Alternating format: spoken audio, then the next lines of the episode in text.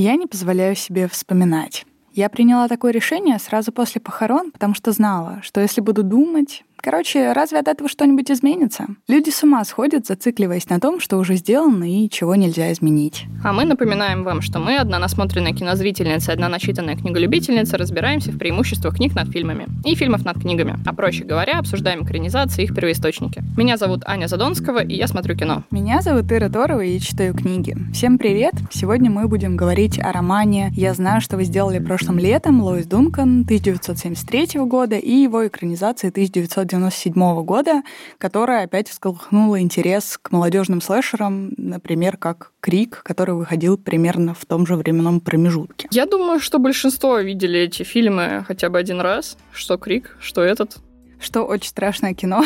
Вот это даже скорее более вероятно. Да. Ну, в общем, фильм нам рассказывает о том, как четверо друзей перебрали с алкоголем и сбили человека на очень такой горной, э, на горном серпантине, я бы сказала, mm-hmm. так. И решив, что он мертв и не желая никаких лишних неприятностей на своей пятой точке, они сбрасывают его тело в море. Правда, он оказывается живым. И они об этом знают даже уже в том моменте. Но год спустя оказывается, конечно же, что все тайно становится явным, и у них начинаются маленькие неприятности. Синопсис, в отличие от всего остального сюжета, реально почти идентичен. Разница только в том, что в романе герои сбивают маленького мальчика на велосипеде, а не взрослого человека, и они, даже не попытавшись помочь, уезжают с места преступления. Ну и, естественно, их все-таки потом настигнет некоторая развязка всей этой истории. Этот роман написала практически неизвестная никому в России Лоис Дункан, ну, точнее как, на самом деле она скорее Лоис Данкан, но у нас как-то больше прижилось Дункан, поэтому я сегодня ее буду называть именно так. Причем писательница вдохновилась для этой истории реальным случаем. Так случилось, что однажды ее дочь обсуждала с подругой парней, и с одним из них ее дочь собиралась на свидание, а подруга тем временем флиртовала с каким-то другим парнем, который ей нравился, и в ходе этого обсуждения они поняли, что они обсуждают одного и того же человека. И этот случай довольно интересно обыгран в романе, ну и параллельно она услышала историю о том, что кто кто-то на дороге сбил ребенка и скрылся, и вот эти вот две истории как бы сложились у нее в такой вот единую канву для романа. И что интересно, у нее не слэшер, естественно, совсем получился, у нее получился скорее триллер с минимумом крови и с максимумом саспенса. Вообще в нулевых еще Дункан выпустила обновленную версию этого романа, так как все-таки фильм уже тогда стал культовым, и она немножко там осовременила повествование, там у героев уже мобильники появляются, и даже война во Вьетнаме, которую прошел там один из героев, она заменилась на войну в Ираке. Зачем она это сделала, не очень понятно. Я слышала от зрителей, читателей, которые вообще как-то ознакомились с этой версией, что это было сделано абсолютно зря. Потому что мобильники и технологии убивают вот эту саспенсность и, в общем, интересные повороты. Но в целом для меня это звучит как, вот знаешь, то, что в каждой версии Звездных войн добавляют какие-то дополнительные странные детали. Там то там какой-то дроид пролетит, то еще что-то. А единственная стоящая деталь это когда они Хейдена Кристенсена запихнули в финал э, шестого эпизода. Угу. Вот это единственное, что мне нравится. Ну, собственно, здесь тоже не очень понятно, но я думаю, они просто рассчитывали на дополнительные какие-то продажи, у них это получилось, потому что в любом случае на тот момент дети, которые смотрели в 90-х фильм, они уже выросли, и как раз вот для них подоспела вот эта книжка, и они такие, боже мой, это же та самая книга, оказывается, это по книге. Она в нулевых написала обновление романа, а фильм вышел в 97-м. Ну да. Ну, то есть не так много времени как бы прошло, чтобы дети выросли, мне кажется, нет? Нормально времени прошло. Ну, в общем, не знаю, на что рассчитывали, но в любом случае какое-то количество копий они продали, но просто это не то, чтобы всем понравилось. Есть еще другие книги, которые тоже выходили под этим брендом, они уже не имеют к писательнице совершенно никакого отношения, как и экранизация, она в них не принимала участие, и она была вообще расстроена этой экранизацией. Ее конечным результатом сказала, что для нее очень много крови и очень мало напряжения было. И, в общем, она расстроилась и сказала внукам своим не дам смотреть это кино. Я абсолютно с ней согласна, так сразу скажу. Подписываюсь под каждым словом. Есть несколько интересных моментов, связанных с Дункан. Она, во-первых, на самом деле журналистка. Она и преподавала журналистику, и вообще как бы этим занималась, подрабатывала, но, тем не менее, она написала еще и целый ряд подростковых романов. Кстати, очень многие из них экранизированы. Например, фильм «Незнакомец в нашем доме» аж Уэйс Крейвен, между прочим, экранизировал. Что как а бы... это как бы, извините меня. Ну, это, в принципе, да. наверное, наверное, самый... Я теперь хочу этот фильм посмотреть вместо того, что мы сегодня будем разбирать. Возможно. Ну, то есть, да, как бы Уэс Крейвен мы все знаем. Еще есть история, тоже довольно любопытная, связанная с писательницей. В общем-то, так получилось, что ее дочь застрелила незнакомец и скрылся, практически как в романе «Я знаю, что вы сделали прошлым летом». А после того, как она написала книгу? Да, да, намного mm-hmm. позже этого. И что еще интереснее, она долгое время сама вела это расследование, потому что у нее были некоторые подозрения по поводу того, кто это мог сделать. Полиция от нее отмахивалась. По этим мотивам, кстати, она написала книгу, которая называется «Кто убил мою дочь». Это же тупо три билборда. Да, на самом деле, да. Обалдеть. Единственная, наверное, грусть в этой всей истории, помимо того, что ее дочь убили, состоит в том, что она даже не увидела поимки преступника, потому что писательница умерла в 2016 году, а нашли его только в 2022, прям совсем недавно. Обалдеть. Ну, прикольно, что искали до сих пор. Да, то есть да. все-таки после того, как поднялась вся эта буча, после того, как она сама это все затеяла, там, в общем, пролился некоторый свет на все эти преступления, и ре- реально нашелся человек, человек, который сознался в этом убийстве. У нас, кстати, книжка «Я знаю, что вы сделали прошлым летом» выходила в моем любимом старом издании, которое сейчас очень сложно найти. Оно называется «Блокбастер. Экранизированный роман». В ужасном совершенно оформлении, но я прям вообще обожаю такое. Сейчас реально очень сложно встретить какие-то книжки из него. Мне вот подарили из него автокатастрофу Джеймса Балларда, который сейчас практически уже не выпускают в России. И, в принципе, все эти книги, которые там есть, в каком-то хотя бы издании, найти найти сейчас непросто, но я знаю, что вот на Авито можно кое-где выцепить. А ты читала версию, которая обновленная, или вот ту, которая... Не, я читала оригинальную. Ну, слава богу. Ну, потому что я, честно говоря, не понимаю. Там как раз весь кайф. Я даже пожалела, что и фильм перенесли в 90-е, потому что в 70-х совершенно другая культура, совершенно другое вообще взаимодействие персонажей друг с другом. Условно говоря, если тебе назначают свидание, ты не можешь не прийти. Если ты не знаешь домашний телефон этого человека, а ты не факт, что его знаешь, ты, ты такой, извини, я как бы пойду в любом случае, потому что, ну как, меня же там ждут, ни мобильников, никаких других средств связи нет. Это, ну, интересно, даже то, что персонажи не всегда могут друг с другом созвониться и какие-то актуальные вещи обсудить. Ну, кто такой режиссер фильма Джим Гиллеспи, мне, честно говоря, не очень интересно вообще об этом говорить. Я думаю, вам не очень интересно слушать, потому что, ну, как минимум, знаешь, у него на английской даже Википедии две строчки только в... Ну, да что даже в биографии, в принципе, две строчки и список фильмов, и все, больше ни слова о нем нету там. Угу. Я думаю, что даже, мне кажется, было бы лучше, если бы у него вообще не было страницы, честно говоря. А то как-то, ну, совсем стыдно. Поэтому я предлагаю обратить наше внимание на Кевина Уильямсона, который написал сценарий для четырех криков, факультета и еще для подросткового сериала «Бухта Доусона». Я не смотрела, но наслышана, как бы, вот. То есть, ну, такой, в общем, интересный человек. Сценарий, я знаю, что сделали прошлым летом, он написал сильно раньше Крика, но никто не хотел его ставить, никто не хотел его покупать, и он долго-долго его там как-то, в общем, мыторство всякие с ним приходил, но как только у него купили Крик, и Крик был популярный, и окупился, и вообще все стало классно, у него тут же прям сорвали с рук сценарий э, лета, но, на мой взгляд, уже было поздно, потому что он он и как автор уже сильно вырос. И я не могу осуждать студии, которые до этого отказывались от фильма, потому что, ну, на мой вкус, Крик гораздо интереснее и прикольнее. Мне кажется, что из-за вот этого большого перерыва во времени по сравнению с Криком чувствуется сильный даунгрейд в его авторстве. И когда оба этих первых фильма в этих больших франшизах вышли, Уильямсон и сам сделал выбор как бы в пользу приключений Ghostface. А франшиза прошлого лета продержалась еще два фильма, которые получили просто ужасные оценки. Если как бы сравнить, то на метакритике все-таки первая часть имеет там 50 или 60, угу. по-моему, 50 там с чем-то, а второй и третий по 20 баллов, а угу. на томатах вообще ноль. А у третьего фильма, по-моему, даже оценки на томатах сейчас нету, потому что он вообще выходил уже только на DVD и вот на да. этом всем. Да. Не сказала бы, что это прям такая очень глори кончина. И я, конечно же, следую тенденции на ребуты сейчас, которые у нас имеется. На Амазоне недавно вышел перезапуск серии в формате сериала, но он также был закрыт после первого сезона, у него там тоже какие-то не очень хорошие оценки, но как минимум говорят, что там чуть-чуть подробнее разбираются все вот эти вот перипетии книги, тоже далеко от нее, но, на мой взгляд, хотя бы попытались как-то в это углубиться. Я, конечно, в итоге решила смолодушничать и поберечь свои нервы и время, и я пересмотрела только первый фильм, а, не стала себя мучить. Ну, в общем, мне кажется, это было правильным решением, с моей точки зрения. Вам того же желаю.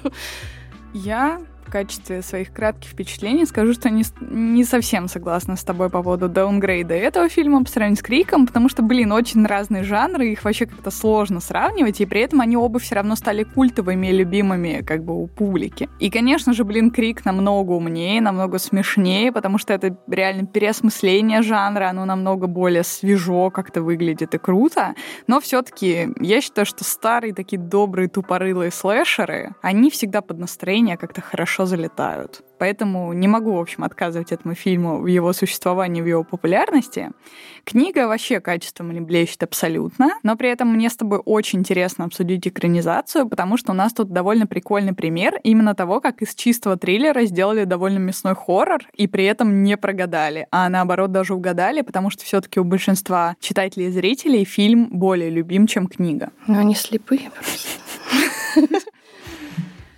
Ну, слушай, фильм неплохой, конечно же, да. Он для своего времени тоже, наверное, был очень классным. Просто я вот к жанру, наверное, в целом плохо отношусь, когда это на серьезных щах все делается. Mm-hmm. Потому что крик это весело, это классно, это задорно. Тот же Фредди Крюгер, типа, он постоянно тоже с какими-то шуточками, прибаутками даже. Я хотела как раз про него сказать, да, потому что он тебе нравится. Да, я его люблю, и вот к нему я отношусь абсолютно с удовольствием. И я, несмотря на все вот эти неловкости какие-то, которые там сейчас можно увидеть, я к нему отношусь с большим удовольствием. Я его пересматривал даже уже несколько раз. А тут тут, ну, наверное, как-то, может быть, для тех, кто познакомился с ними в детстве и в юности, я могу оправдать чувство ностальгии, которое они испытывают. Но я не могу игнорировать бревно в глазу. Скажу, что он сильно постарел. Сейчас его смотреть тяжело. Очень неудачные некоторые моменты, на мой взгляд. И я предлагаю про это уже поговорить в спойлер-зоне. Здесь мы прервем наше повествование ненадолго. Напомним вам, что наш подкаст вы можете найти на всех доступных площадках. Яндекс Музыка, ВКонтакте, который почему-то не грузит наши выпуски. Там уже все... начал, уже начал просто. Наконец-то. Вот сегодня в день записи они подгрузились, но я пока не обновила у нас на страничке все. Но они там будут, я рано или поздно это сделаю. Ну, в общем, ВКонтакте негодяй. Целый месяц, по-моему, они всем Почти. этим занимались. Это прям какой-то ужас был. Простите, кто слушает ВКонтакте, там была какая-то глобальная поломка. Еще вы можете нас слушать на Гастбоксе, на Apple Podcasts. Пожалуйста, везде подписывайтесь, чем пользуетесь, ставьте нам звездочки, лайки и обязательно оставляйте комментарии, отзывы. Это, правда, нам помогает очень развиваться и получать в целом хорошее настроение от вас. И, естественно, не забывайте подписываться на наш телеграм-канал. По мотивам он называется, и ссылочки тоже вы везде найдете. Мы там в основном анонсы выпусков постим, но иногда какие-то рецензии выкладываем или тематические новости, то, что нам самим интересно. Как говорится, редко да метко. Да.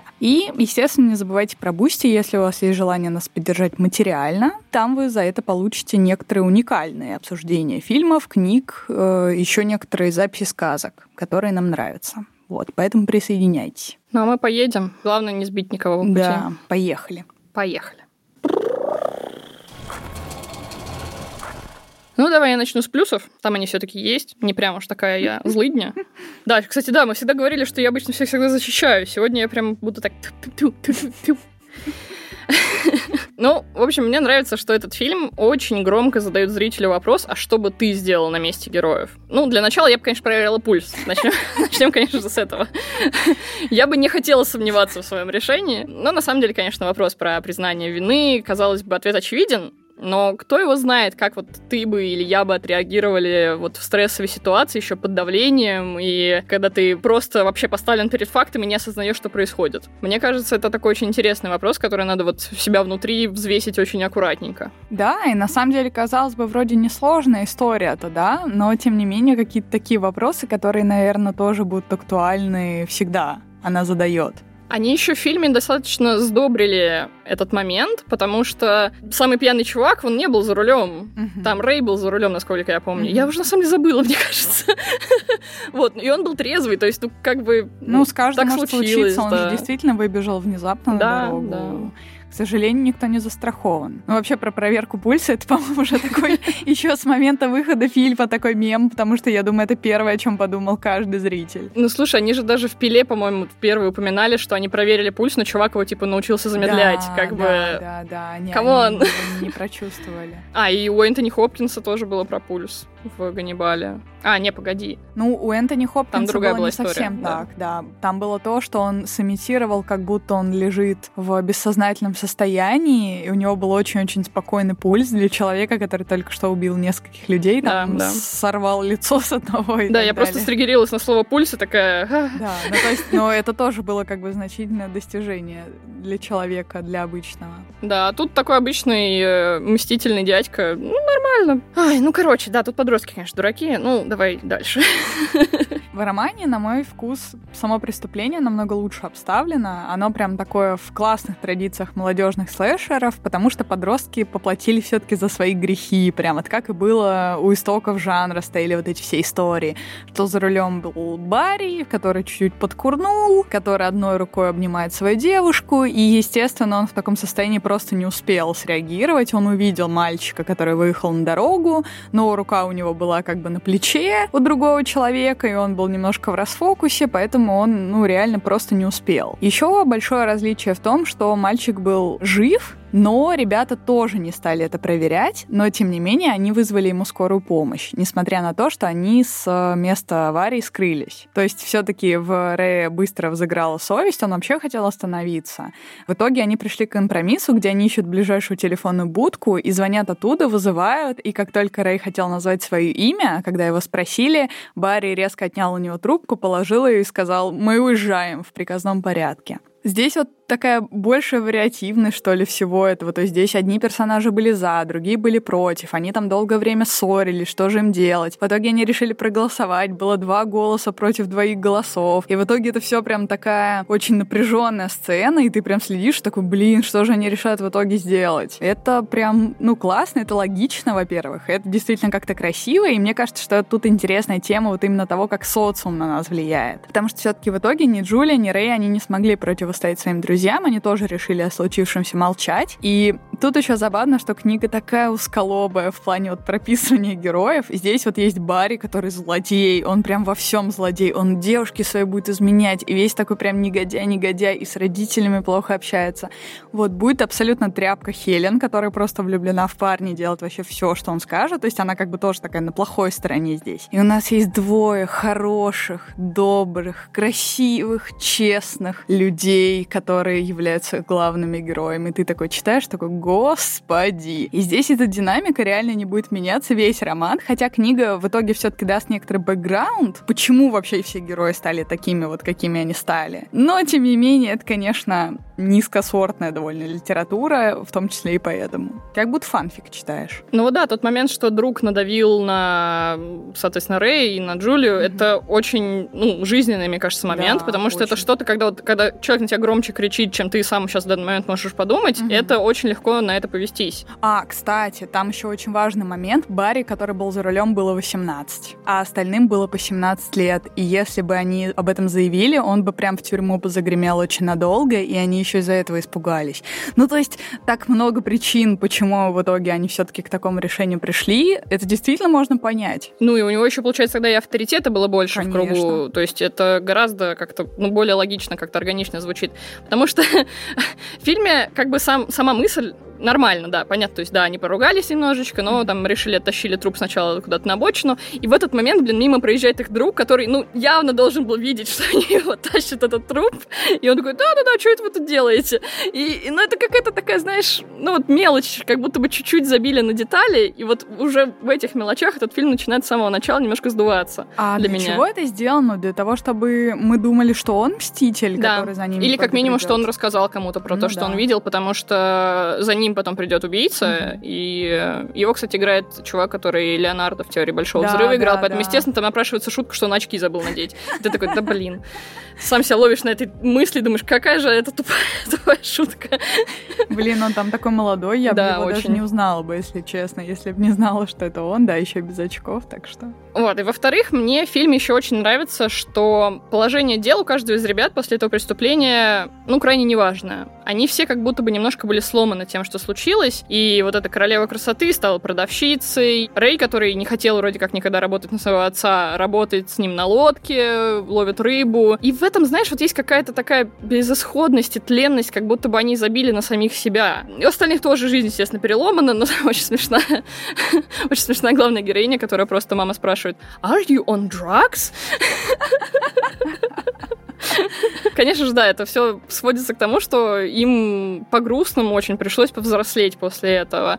И в фильме есть пара сцен, где герои вспоминают прошлое, и в этом есть очень-очень щемящее чувство тоски. Там вот есть сцена, где Барри с Хелен переглядываются на параде, и они, знаешь, так легонько друг другу улыбаются, и это просто, знаешь, секундная сцена, но вот если только на ней сфокусироваться, от этого тебя прям отдает, будто вот они вспоминают, какое у них было классное вот тогда лето, как у них были да. отношения, вот это все, ну, какая-то такая, не знаю, мелочь приятная. Еще есть очень классная сцена, где Джулия и Хелен разговаривают о том, что же стало с их дружбой. Угу. И тоже, знаешь, такая очень душещипательная для меня была сцена. В общем, вот эти два момента я прям, да, хорошо, этот фильм недостаточно, недостаточно плохо, чтобы его прям хоронить. То есть в нем mm-hmm. все-таки был какой-то нюанс. На этом плюсы для меня заканчиваются в целом. Но есть нюанс. Э, здесь, конечно, роман очень сильно отличается, потому что на героев книги повлияло то, что случившееся, но я не могу сказать, что в какую-то однозначно плохую сторону.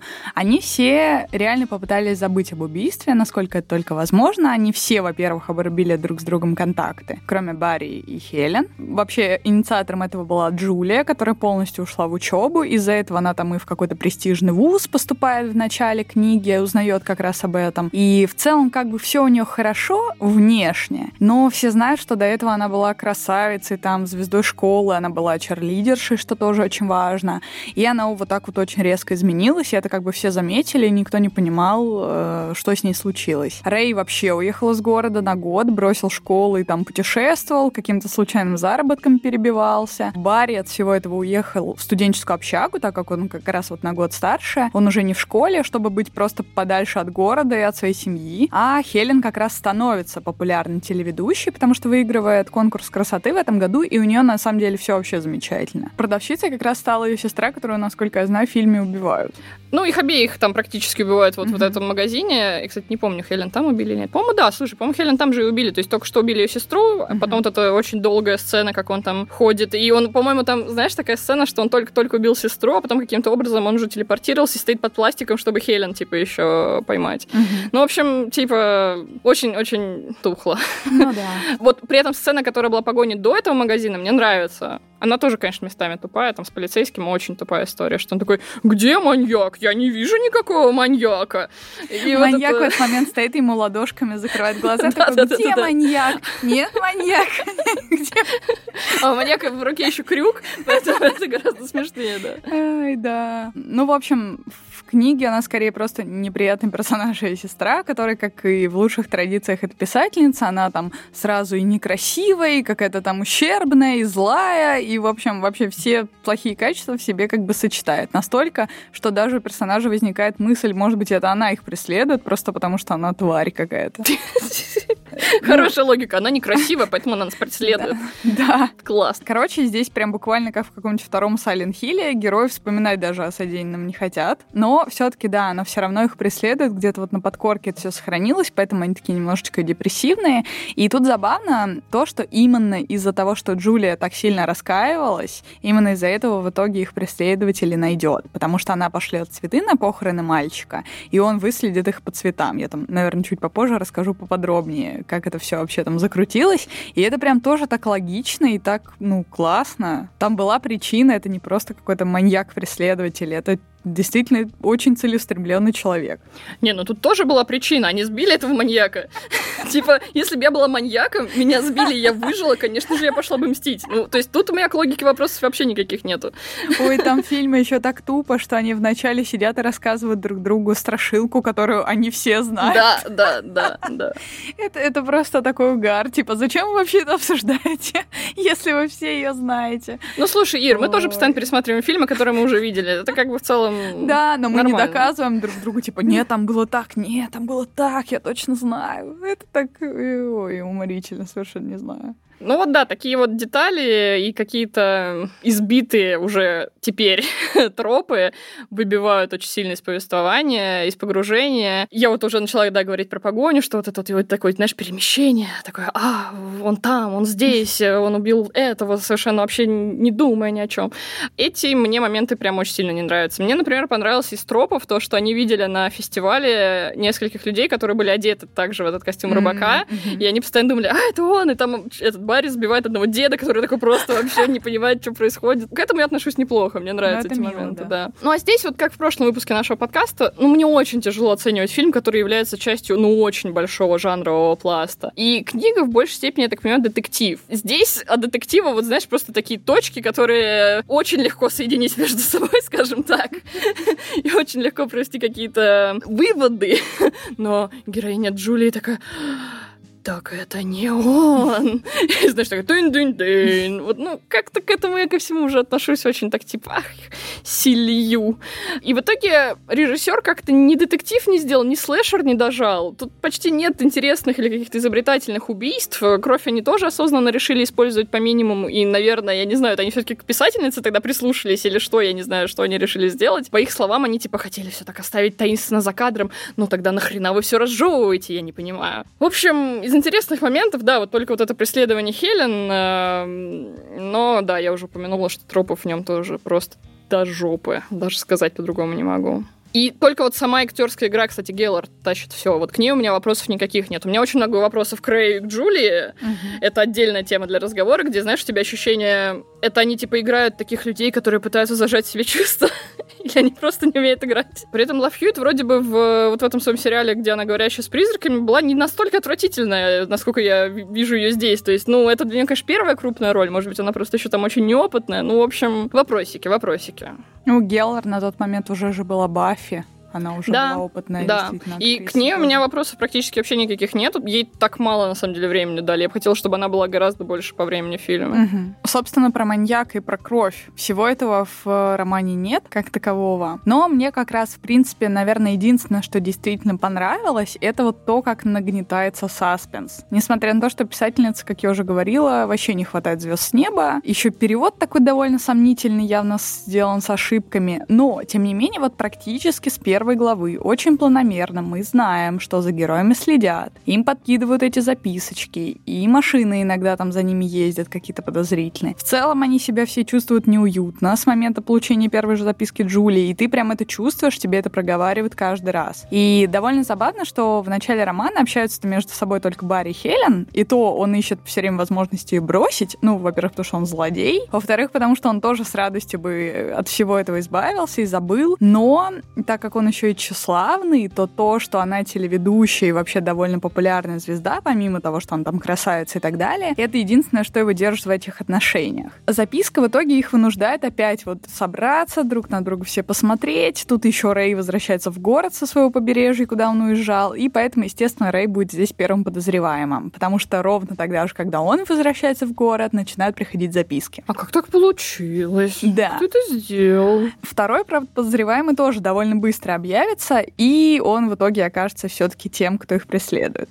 Достаточно Там, быстро. Да. Не так уж быстро, правда, получается прям стопроцентно сказать, что это он, но тем не менее там есть такие намеки, раскиданы везде. Там, например, нам вот как-то вскользь проговаривают, что персонаж очень редко улыбается. А потом про второго персонажа тоже говорят какую-то похожую фразу. Ты такой, хм, а не один ли это и тот же человек? И вот по каким-то таким моментам, понятное дело, что там все равно будет мини-рояль из кустов там в конце, а, но все равно интересно как бы гадать и разгадывать, кто же на самом деле это был. Ну, то есть он э, в книге, типа, им не просто записки и послания на зеркале Сун оставляет, а он там прям с ними играет в игры, как кошки-мышки, а, да? Ну да, то есть он следит, потому что он пытается убедиться в том, что это они. Он же не может быть уверен, его там не было на момент совершения убийства, а он как бы не маг, Поэтому к финалу все-таки там встанет все на свои места, там уже будет куча доказательств того, что это он, и в итоге он попробует убить сначала Хелен, а потом Джулию. Ну и, собственно, расскажет, что на самом деле он был братом сбитого ими мальчика, и он как бы им за это все мстит. В фильме меня забавляет тема, что это, оказывается, был чувак, который убил того чувака, которого они думали, что они убили.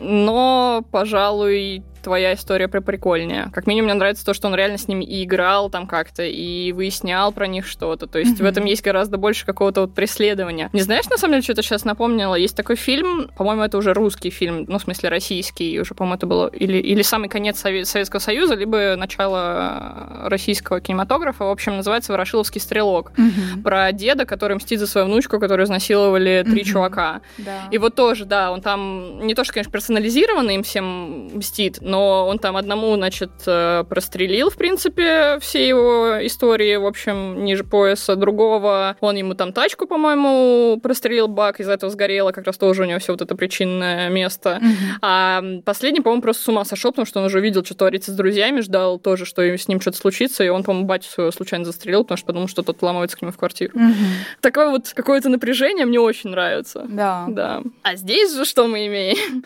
Мы имеем отвратительную финальную драку с маньяком. Я ее прям искренне ненавижу всеми фибрами своей души, потому что Дженнифер Лав Хьюитт так много орет по делу и без, что просто в очередной раз еще раз жалеешь, что героини сделали ее, а не Сару Мишель Геллар. Потому что там есть даже сцена, где она орет под руку Рэю. Он из-за этого отвлекается и пропускает в лицо от маньяка и падает за борт. И ты такой... Ну зачем это так сделано? Не просто быть королевой крика. Да, у меня есть ощущение, что ей сказали, типа, помнишь, что э, Джейми Ли Кертис, типа, да, вот у нее там вот этот да. титул королева крика, вот это все, Ари. Она такая, да. И оно поняло задание слишком сильно. Мне, к сожалению, это очень не понравилось, потому что, ну, когда ты уже столько раз видела Крик очень страшное кино, становится уже даже не смешно от этого, к сожалению. Я бы хотела от этого получить вот именно такое тупое удовольствие, как я бы получила. Но когда они делают это на серьезных щах, я прям такая, ну, нет, мне уже не интересно. Но я посмеялась, конечно же, над самой культовой сценой. С чего же ты ждешь вот этого? Я обожаю эту сцену в очень страшное кино. Моя любимая, да. Из-за этого... она и в оригинале а, хорошая. Она, к сожалению, они это делают не там, где кто-то может сброситься с крыши. Они это делают в таких вот этих вот домиках классических, в таком э, суборбе, или как там это называется, где такие вот, ну, в общем, частные дома да. стоят, и э, жалко да. У меня был такой интересный момент при прочтении книги. В общем, она настолько халтурная, именно в плане вот литературного стиля, если можно так сказать, что я даже грешным делом подумала, а не писали ли книгу по фильму? Потому что вот обычно такое качество именно у... не у первого источника. А ты точно читала старую версию? Точно, точно. А я просто не сразу вообще посмотрела, когда книга-то была написана. Я почему-то была уверена, что она и была написана в 90-х, примерно как бы недалеко от э, фильма, и я только потом увидела, что она на самом деле из 70-х, настолько давно написана. Но, что главное, мне кажется, что по этой книге получилась бы довольно клевая игра, потому что здесь все так стройно уложено, здесь как-то один факт за другим прям ровно тянется, какой-то предмет или зацепка тоже тянет за собой будет следующую, а вот касательно прописанных или не прописанных персонажей, ну, давайте будем честными, в играх это встречается до сих пор не так уж и часто. Поэтому нужно ли это все, это как бы вопросик. Хотя мотивация персонажа на самом деле довольно неплохо прописана, но там так часто вот вся экспозиция словами просто проговаривается. Это просто больно читать, если честно. Там, знаешь, вот классические диалоги, а, примерно как ты сказал про то, что мать укоряет Джулию, типа, не на наркотиках ли она. Там вот реально такие диалоги, типа, «Дочь, ты что, опять делала уроки? Ты так много учишься?» «Да, моя любимая мать-вдова, я так много учусь, а ты как, по отцу скучаешь и грустишь или нет?» И мать ей такая, да, я за тебя тоже очень переживаю. Ты ведь была такая красавица и была в черлидерской группе, а теперь ты грустная задротка и бросила своего парня. Я подозреваю, что с тобой что-то не так. И это первая страница книги. И ты такой, боже мой, я не могу. Слушай, ну это, это фанфик какой-то 13-летней девочки. Это, это ужасно да. просто. Мне кажется, это какая-то очень интересная история.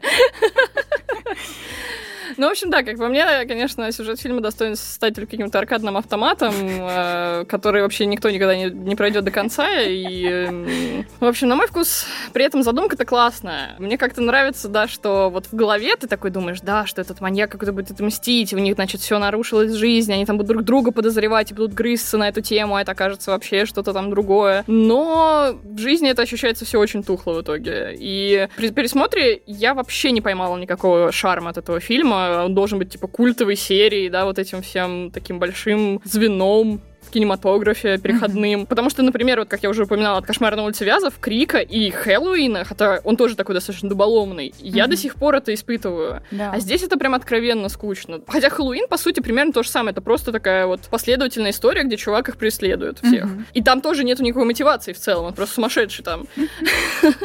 Но там это как-то прикольнее смотрится. Я не знаю, там я могу простить какие-то моменты фильму. Блин, «Кошмар на улице Вязов» вообще даже пугает э, меня, Это да, это да. Даже первый фильм, несмотря несмотря на то, что он очень смешной, но он страшный в том числе до сих пор. Да, да, да, да. Это я сейчас сравнил с Хэллоуином, конечно, да. Кошмар на улице я вообще обожаю. Мне реально от него было страшно, когда я тогда посмотрела первый раз, а это достаточно было легко на нем начать смеяться над всеми спецэффектами, которые там достаточно очень-очень смешно выглядят, да. но все равно ты потом такой спишь, а думаешь, а хочу ли я ложиться спать? Вот э, тебя оно ловит, а здесь этого нету. Меня вот каждый раз удивляет вообще феномен слэшера тем, что насколько же живучий этот сюжет. Вот про этих вот таких чистеньких, классных американских подростков, которые сталкиваются с каким-нибудь ужасным дерьмом, там, потусторонним или не потусторонним, это уже второй вопрос. Он настолько не устаревает. Я бы на самом деле, знаешь, чем сравнила бы книгу? Это очень неочевидный, наверное, пример, но я бы ее сравнила вообще с «Хищником», с оригинальным. Почему? Потому что мне очень нравится в «Хищнике» вот эта концепция того, что хищник убивает всех своих э, жертв как-нибудь вот осмысленно. То есть он никогда просто так не стреляет в них. Он всегда э, смотрит, кто они такие, и, соответственно, выбирает им смерть, которую они достойны. И, собственно, почему в конце герой э, выживает главный, потому что хищник счел его достойным, чтобы реально сразиться как бы с ним не просто там из-под тяжка его как-то, как, не знаю, лань какую-то подстрелить, а действительно с ним он иначе поступает, потому что типа он более достойный в его глазах, чем все остальные. Вот здесь немножко похожая история, как мне кажется, потому что он работает умно. Он Хелен не просто пытается убить, он ее сначала обижает очень сильно, он как бы ее пытается уязвить тем, что он изначально вообще прикидывался ее соседом, который как будто немножко в нее влюблен, а потом он ее резко осаживает и меняется, и как бы намекает на то, что на самом деле она очень тупая, самовлюбленная, и поэтому она просто слушала дифирамбы в свой адрес и даже не спросила, кто вообще вот этот вот ее приятель, ни разу ничего не узнала о нем. И он как бы ей уже намекает, если бы она была чуть-чуть поумнее, она бы догадалась, скорее всего, в тот момент, что как минимум нужно от него подальше держаться. Но она, естественно, не поняла этого. А потом он уже ее попытается убить в ее собственной квартире, но она в романе выбивает стекло в ванной и вываливается со второго этажа вот через это узкое окно, вся там в стекле, поцарапанная, но все-таки, в общем, получается у нее сбежать таким образом. С Барри он еще более жестоко поступает, потому что он ему стреляет в позвоночник, э, чтобы он потерял возможность ходить. И он знает, что так как Барри футболист, там звезда универа, что это его просто убьет. Это даже хуже, чем смерть для него, вот это осознание, что он, возможно, не сможет ходить. Нам, кстати, в романе говорят о том, что он все-таки там смог пошевелить ногой одной, поэтому, возможно, для него не все потеряно. Но мы не но узнаем. карьера в спорте-то точно загублена. Естественно, да. да. То есть, возможно, он сможет ходить, но как минимум он в любом случае инвалид, как бы он этим совершенно уничтожен. А вот Джулию он не просто хочет убить, типа отомстить ей, он хочет ее убить, чтобы Рэя этим добить, потому что он знает, что Рэй в нее влюблен. Ну, это, блин, так прикольно. То есть он каждому бьет в его самые больные места. Ну, как ты понимаешь, всего этого в фильме нет. Ну, конечно. За ними просто бродит э, неуязвимый телепортирующийся мутный чувак, каким вот как раз-таки был Майк Майерс, как mm-hmm. я уже упомянула тоже. Но тут нам в конце еще эту личину зачем-то раскрывают. А мне вот как раз в Майке Майерсе как раз нравится то, что ты вообще не понимаешь, типа, что там за машина под этой маской. Да. Ты не понимаешь, живой он вообще, блин, просто какой-то мутант или какой-то сверхчеловек, или наоборот, точнее. Вот. А здесь, типа, тебе показывают старого рыбака, ты такой... Мне не очень это интересно. При этом, конечно, я бы все-таки вот дала какой-то, наверное, приз за то, что они так смешно обошлись тем, как он, ну, проигрывает им в этой финальной битве, mm-hmm. да, то есть, что ему там руку отрубает этими снастями. Это все очень фантасмагорично смотрится, то есть, это вот то, что бы я бы видела, наверное, в очень страшном кино. Мне очень не хватает вот этого психологического давления, которое ты описываешь. Мне бы оно очень понравилось, потому что это была бы, знаешь, такая еще вторая пила, наверное, да? да. Где все получают свои страхи, должны с ними встретиться лицом к лицу. Mm-hmm. И да, вот таких, мне кажется, историй еще очень много, где вот именно к тебе подбирают ключик и давят именно на него. Mm-hmm. Это же так круто и интересно. А тут, типа, все возможности упустили. Я этим очень разочарована. И я, наверное, вот сейчас все это с тобой обсуждаю, и, наверное, в целом понимаю, прихожу прихожу к выводу, что я, наверное, просто не фанат этого жанра. Мне нравится что-то вот, когда в него добавляют сильнее. А здесь это вот чисто, как вот ты описала, да, такие чистенькие ребятки, которые попали в передрягу. Типа, mm-hmm. у этого нет какой-то глубины. И мне этого очень всегда не хватает. Потому что, пожалуй, у меня на таких историях всегда сразу активируется мой генетический код, а, который активирует задорного в моем мозгу. И вот что они там на экране не делают, он будет орать, ну тупые! Пошли в подвал! Ну, тупые! Орут everybody home! Вот эта вся история, типа, я прям ну, не могу от этого отделаться, у меня это где-то заложено, и я все-таки к другим фильмам всегда стараюсь как-то отпихнуть от этого критика, а здесь, ну, вообще никак. Невозможно. Я с тобой согласна, наверное, по теме слэшеров. Мне настолько этот жанр тоже не близок, что я помню, что даже выходили, когда тоже некоторые переосмысления, типа того же It Follows, да, где вот за подростками, там, условно говоря, охотятся некоторые вещи, нечто, да, страшно. Я помню, что я смотрела первый раз, а я тогда, в принципе, еще была чуть-чуть менее насмотренным человеком, и я тогда его настолько не поняла, угу. то есть я со всех сторон слышала, насколько это крутой фильм, и я такая, ну это просто невозможно смотреть смотреть. Мне, во-первых, не нравятся эти персонажи, а мне не нравится здесь ничего, мне не страшно, мне как-то вообще никак. И мне кажется, что это вот как раз голоски такой предубежденности в целом к этому жанру, да, подросткового ужастика, подросткового хоррора, там, подросткового слэшера и триллера и так далее. Я только потом как бы поняла, в чем вообще был замес фильма It Follows, например, Тут, и к сожалению, тут вот играет обратная история, что, к сожалению, чтобы посмотреть и понять It Follows, как он деконструирует жанр, тебе надо до этого, блин, нажраться этих, блин, да, тупых, да, да. тупых, тупых слэшеров. Интересный эффект. Прикольный, мне нравится. Да. Мне еще в книжке нравится вот эта немножко такая, конечно, набившая, наверное, скомин, особенно в те годы, тема о том, что наш преследователь Йозат Колли, кстати, да, буду называть его именно так, что он узнает о смерти брата и о том, что его мать из-за этого всего там загремела в больницу с каким-то психологическим там нарушением, и отец, естественно, тоже всем этим убит. В общем, просто семья абсолютно разрушена, а он сам вернулся из Вьетнама. Но тоже явно не очень целый. Да. И то есть это уже объясняет то, почему ему вот от горя вообще срывает башню, и он вообще на все это решается. И меня, кстати, так удивило, что он, как он вообще всех их выследил, потому что там сначала ничего этого не объясняет, а только в самом финале он уже рассказывает, что я где-то, наверное, половину книги была уверена, даже не просто думала, что это кто-то из них четверых. Потому что, ну, а кто еще мог настолько в подробностях все это знать, если дорога была пустынна, мальчик не выжил. Я все время сидела и думала, ну каким образом? Это по-любому кто-то из них четверых. Я не понимаю, как можно было отследить. А они подозревали друг друга? Ну, в основном подозревали Рэя, ну, потому да, да, что да. он как бы мутный тип, который вернулся. Еще, по-моему, изначально подозревали Барри, потому что ну, он в целом как бы такой не очень приятный человек.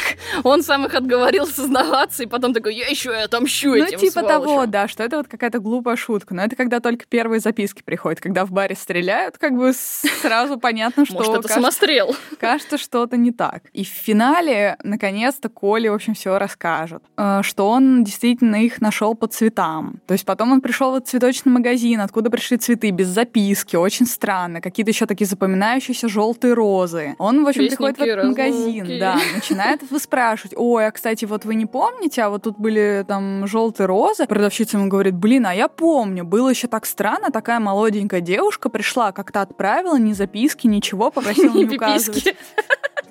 Записки нет, прописки нет. Да, ничего нет. Ну и, в общем, и он так начинает постепенно копать. Он там узнает, что это школьница, скорее всего. В общем, узнает, что у нее там был какой-то знак черлидерский, по-моему, на одежде. Он такой, так, это черлидерша. Начинает ездить по всем школам, примерно по описанию внешности искать Джулию. Потом выходит на тех, с кем она раньше общалась, там узнает, что она порвала со всеми своими друзьями. Такой, угу. И, в общем, это все прям так плотно-плотно. Потом он начинает встречаться с самой Джулией, как бы под другим именем, естественно. Но у них как бы так особо ничего нет, они просто время от времени там могут сходить в кино или что-то такое, потому что Джулии отношения не нужны, и она ему сразу об этом говорит. Но он такой вроде серьезный, такой парень, постарше ее, и всем, естественно, в 70-х это очень нравится. Как и то, что он вернулся из Вьетнама, типа, тоже как бы ничего, какой серьезный молодой человек, а, военный, там все такое. Настоящий и... полковник. Да. И потом он селится в одном доме с Хелен, и типа как будто бы к ней немножко так подкатывает, и вообще приятельствует с ней, там, отводит, отвозит ее в больницу к Барри, как бы, ну, так, типа, за ней немножко ухаживает. И то есть все это время он еще перепроверяет инфу, потому что он не может точно знать, что это вот реально были они. То есть он там задает какие-то вопросы, там, наводящие, пытается понять. В итоге он их всех а так... А где вы были в ночь? Ну, типа того. То есть он в итоге их всех так пугает этими записками, что Джулия и Рэй едут к ним домой, к дому этого мальчика, и типа представляют, как будто у них там машина сломалась, что попробовать пообщаться с его семьей, как раз узнают вот эту всю историю, что у него мать давно в психиатрической клинике лежит, что отец тоже с ней, дома только сестра младшая. И таким образом Колли узнает, что они поехали туда, а значит, это точно они, потому что угу. рандомные чуваки не поехали бы в дом его брата убитого. И, в общем, это прям так прикольно все. Ну, в этом плане, конечно, книга сильно превосходит кино, но Походу, все-таки в плане увлекательности для публики с конца 90-х, я думаю, что фильм зашел намного больше. Про книгу намного меньше говорят, и в целом она не особо кому-то нужна. Ну, мне кажется, это просто в целом была популярная история. Конечно. Да. Но, кстати, вот тему сближения маньяка с жертвами они обыграют во второй части. Там сын как бы убитого в первой части маньяка приведет Рэй и Джулию в лапы папаши. Это, конечно... Я видела кадры оттуда. Мне не понравилось. Я... Мне вот эта наигранная серьезность, которая должна быть, мне кажется, обыгранной сатирой, очень сильно раздражает. Поэтому я, я не буду это смотреть. Каков вердикт? Вердикт, посмотрите лучше «Кошмар на улице Вязов».